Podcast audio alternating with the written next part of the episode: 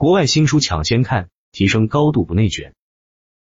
第五章，实践出真知。有了你的知识基础，你现在就可以专注于用它来做一些事情。这意味着将其应用于模拟或现实生活中的问题、情况和目标。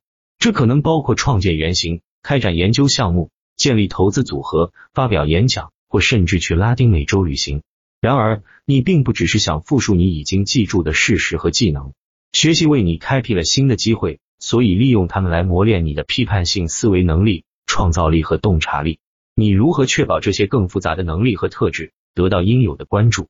嗯，简短的答案是不要走传统教育的老路。记住，批判性思维能力、创造力和洞察力应该以一种审慎的、结构化的方式进行教授和学习。传统的教育工作者经常在口头上强调批判性思维技能的重要性，但他们如何真正帮助学生获得这些技能？教师们似乎常常依靠时间，或者说渗透。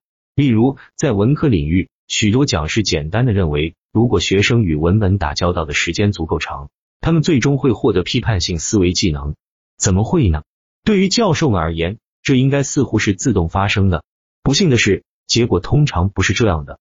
根据一项研究，在头两年的学习中，几乎一半的美国大学生在批判性思维方面表现出极其微小或几乎不存在的进步。一定有更好的方法，而且确实有。一旦你想到这一点，就会发现关键在于实践，或者说实践出真知。换句话说，要想获得评估主张、权衡决定或分析问题等批判性思维技能，你需要实际去做评估、权衡决定和分析问题等练习，然后再辅之以一些指导、反馈和建设性的批评。它可以来自同龄人或优秀的老师，最好是该领域的专家。